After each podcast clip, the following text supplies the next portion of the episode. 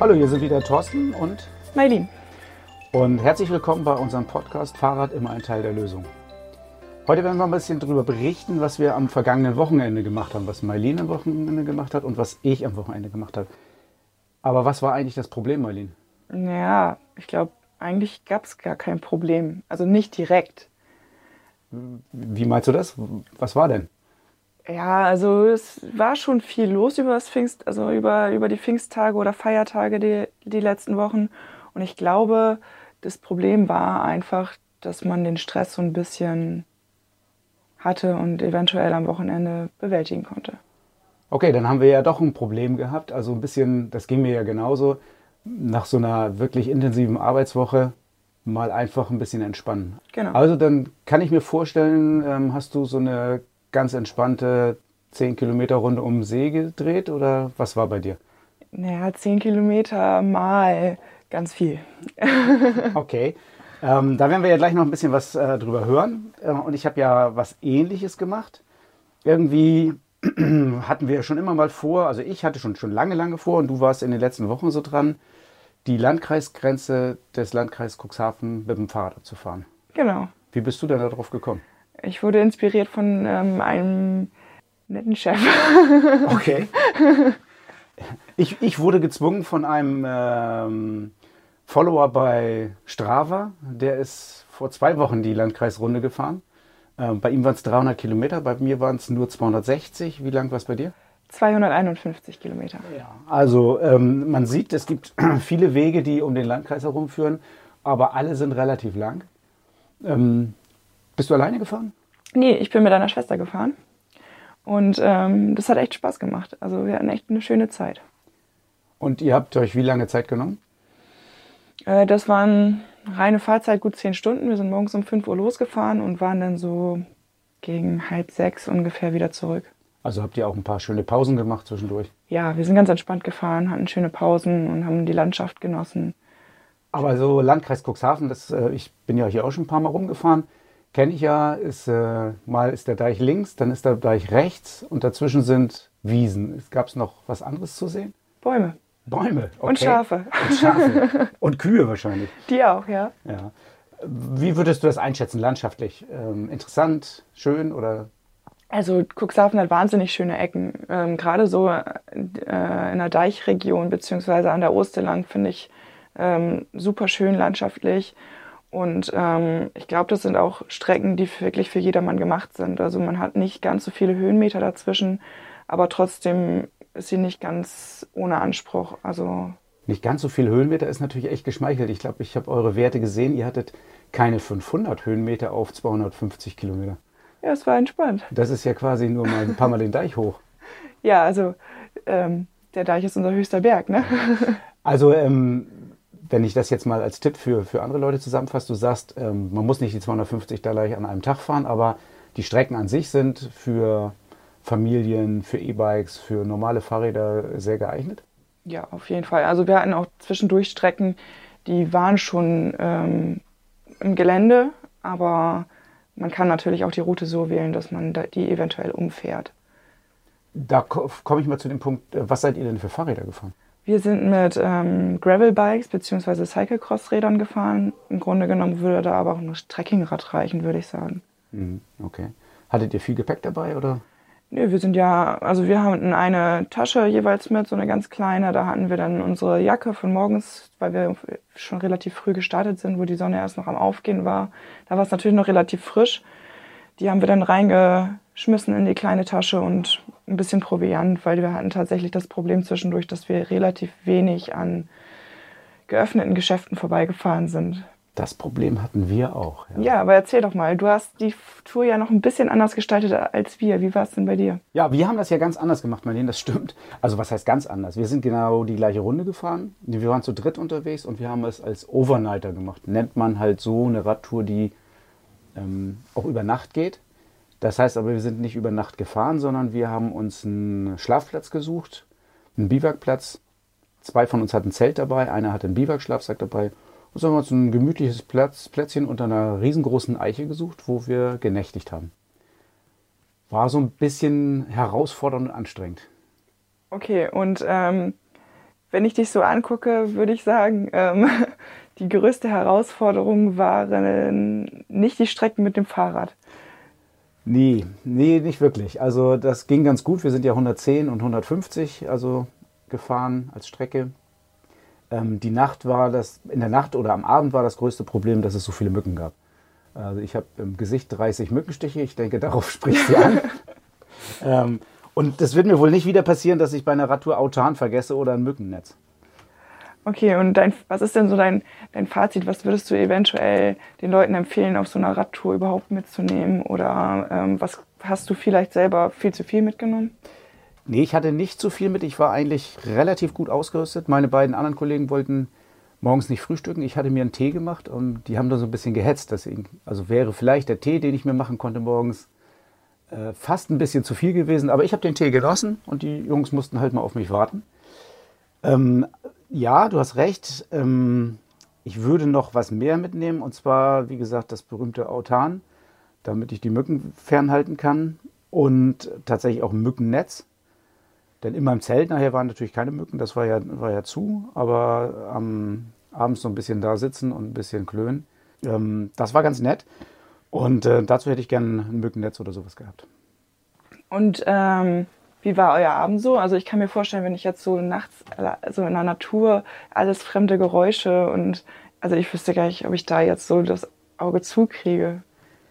Ja, das, ähm, das Problem mit der Nacht fing eigentlich schon viel früher an. Also auf unserer Strecke haben wir dann überlegt, so 20, 30, 40 Kilometer bevor wir Rast machen wollten, dass wir ja eigentlich für den Abend nochmal äh, auch ein Bierchen brauchen und dass wir noch was zu essen brauchen. Und das ist jetzt das gleiche Problem, was du vorhin erwähnt hattest im Landkreis.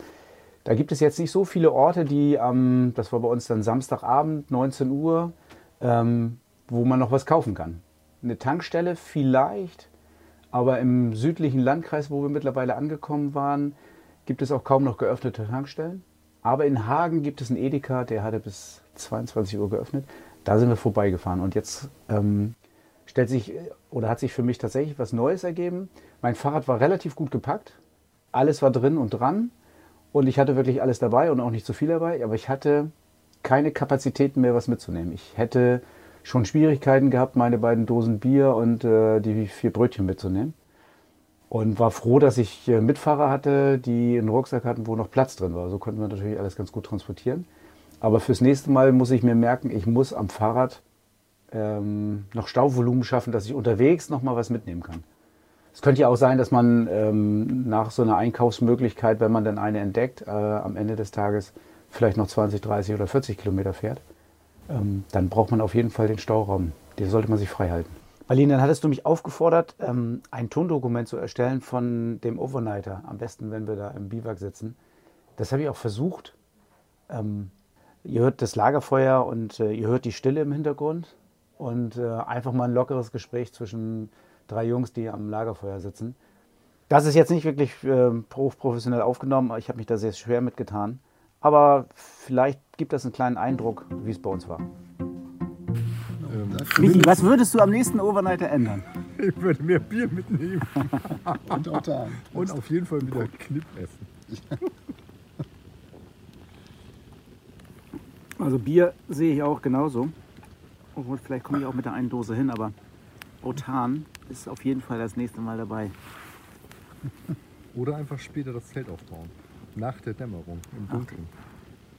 Sollen wir das als äh, Overnighter-Tipp aufschreiben? Ja. Oder nicht auf frisch gemähten Wiesen. ja, das Problem ist, dass wir nicht wissen, was, das, was wirklich schiefgelaufen ist, oder? Ja. Da reicht jetzt die Stichprobe auch nicht. Nee. Michi, komm, jetzt erzähl mal. Wie sind wir drauf gekommen, Overnighter zu machen? Auf den Overnighter? Haben wir eigentlich immer schon vorgehabt, ne? Ja. Eigentlich habe ich mich ja zuerst darüber amüsiert, über den Namen Overnighter, weil das ist ja letzten Endes nur eine Fahrradtour mit Übernachtung. Genau. Ich habe das heute auch jemandem erzählt und dachte auch, dieser Begriff ist ein bisschen doof. Ja. 30, 35 Jahren habe ich sowas auch schon gemacht. Und wie hieß es dann? Fahrradtour da hieß es Ziel nicht mit, erreicht. Fahrradtour mit Zelten. Achso. Also was ja richtig gut gelaufen ist bei jetzt, bei unserem Overnighter, finde ich ja, ist das Feuer. Ne? Wenn das jetzt jemand sehen könnte hier, Das ist fantastisch. mega. Ich meine, wir hätten jetzt ja, wenn wir uns noch Fleisch gekauft hätten, ich meine, Glut hätten wir genug gehabt. Und wie hätten wir das da drauf gekriegt jetzt? Auf der Grill Gabel des Teufels. Auf der Gabel des Teufels. drei, drei Zinken, drei Würste. Gut, äh, du hast damit spekuliert, dass wir die, die Teufelsgabel finden, oder? Die hatte ich mit, Mensch. Ah, ja, ist klar. Ah, herrlich. In der Nacht, also die Nacht war wirklich sehr, sehr spannend. Also wir haben es uns gemütlich gemacht, wir haben Bierchen getrunken und ähm, die Nacht war auch wirklich ruhig. Es ist erstaunlich, wie, wie ruhig das dann da so auf dem Lande ist. War so leise, dass man ähm, den Baum, wir standen ja, wir lagen ja direkt unter einer Eiche, über Nacht konnte, den, konnte man den Baum knacken hören. Und natürlich irgendwelche Fasane schreien, die Schreihälse.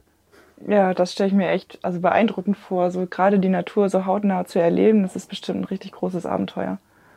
War es auf jeden Fall und wir hatten eigentlich gedacht, dass wir am nächsten Morgen ähm, durch Vogelgezwitscher und durch die Sonne irgendwie schon um 5 Uhr aus den Betten getrieben werden. Aber nein, wir haben also wirklich bis halb acht in den, in den Schlafsäcken gelegen und waren also ganz entspannt und sind dann auch relativ spät erst losgekommen an dem Tag.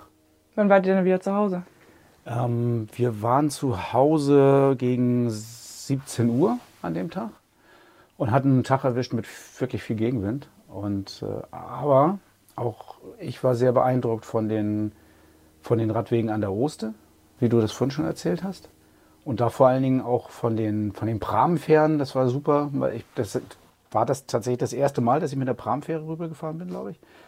Ähm, da gibt es zwei von direkt an der Oste. Die sind so von Hand, also mit quasi Hand- und Strömungskraft ziehen sie sich auf die andere Seite. Ähm, sehr beeindruckend und wunder, wunderschöne Radwege. Nagelneu asphaltiert, immer an der Oste am Deich lang.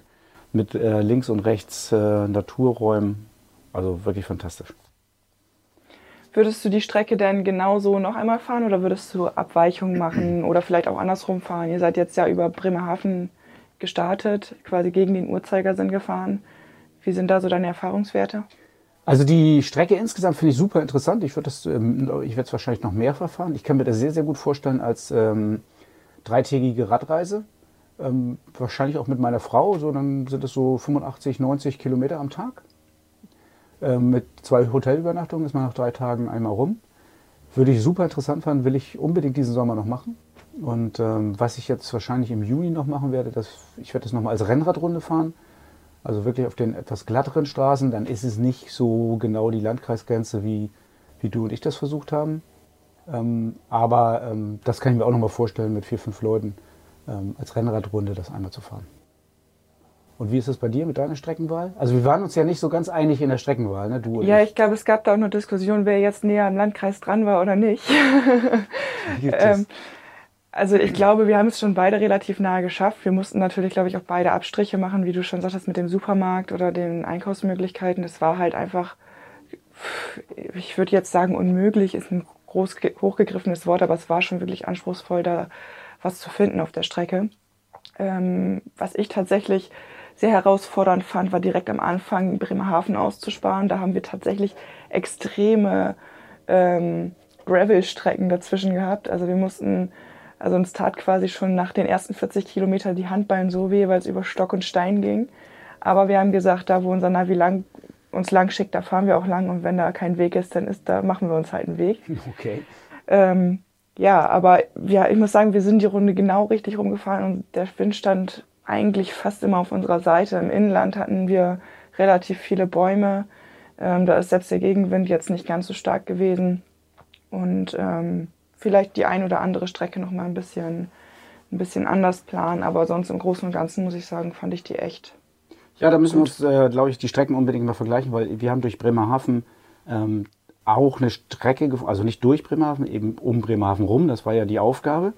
Ähm, wir haben um Bremerhaven rum eine Strecke gefunden, die überwiegend asphaltiert war oder gepflastert und eigentlich ganz gut zu fahren. Also keine so wilden Schotterstrecken oder, oder Offroad-Strecken, wie du sie beschreibst. Und das war relativ genau an der Landkreisgrenze. Und ich glaube, die, die Geschichte Osten äh, und der Oste nachfolgend, da kann man auch nochmal reden, was dann dicht da dran ist und was nicht. Ähm, Ja, da müssen wir vielleicht nochmal die Strecken vergleichen. Für wen, für wen glaubst du, ähm, ist so eine Tour interessant? Wer sollte sowas fahren und wie lange sollte derjenige sich Zeit lassen? Ich glaube, das geht von bis. Also es können, äh, wie du schon sagst, Familien oder ähm, äh, Partner, Lebenspartner ähm, an drei Tagen ganz gemütlich machen. Äh, erleben wahrscheinlich auch wahnsinnig schöne Momente. Ähm, man kann es als sportliche Tour sehen, als, als Training. Also ich denke, dass, da gibt es gar keine Grenzen. Okay, alles möglich, sagst du. Ja. Sehr gut. Also damit können wir eigentlich mal schließen und sagen, ähm, Wochenende kommt. Schwingt euch aufs Rad, fahrt mal die Landkreisrunde. Als nächstes dann die Niedersachsengrenze, würde ich sagen. Ne? ja, das wird dann noch ein bisschen näher. Aber es geht äh, ähnlich lange an Flüssen lang, glaube ich. Ja. Marlene, wenn die Leute dann jetzt so eine Runde fahren wollen, ähm, hast du deine Streckenplanung irgendwo öffentlich? Ja, also ich habe sie selber über Komoot erstellt. Ähm, das ging relativ gut. Und ähm, du ja, glaube ich, auch, ne? Ich habe meine auch über Komoot erstellt. Und bei Komoot kann man, glaube ich, zugreifen darauf. Wir haben ja einen äh, Rad- und Tour-Account da. Genau. Da werden wir die beiden Strecken veröffentlichen, denke ich. Ja, ich meine, wir können uns ja auch absprechen. Vielleicht äh, können wir dann einfach eine gute Kombination aus beiden Touren machen, sodass Die Masterstrecke quasi. die Masterstrecke dann quasi dabei rauskommt. Okay, und dann können wir natürlich auch nochmal, ähm, können wir die auch nochmal optimieren für Rennräder und für normale Räder. Genau. Dass wir da so ein paar Geländeteile vielleicht rausnehmen, sodass jemand mit etwas schmaleren Reifen die auch fahren kann. Ja, das finde ich gut. Ja, so sollten wir das machen. Findet man dann bei ähm, Komoot Rad und Tour unter der Collection oder wo findet man das? Ja, auf jeden Fall unter geplanten Touren und ich würde sagen, unter der Collection Highlights Cuxhaven können wir das auch noch hinzufügen. Ich glaube auch, das machen wir so. Ähm, ja, guckt euch das einfach mal bei ähm, Komoot an, ladet euch die Tour runter, fahrt sie nach. Und wenn ihr den Podcast schön fandet, wenn ihr das nett fandet, was wir gemacht haben, was wir euch erzählt haben oder wenn wir euch inspiriert haben, dann gebt uns doch mal eine 5-Sterne-Bewertung. Wir freuen uns. Genau, bis zum nächsten Mal. Ja, bis zum nächsten Mal. Tschüss.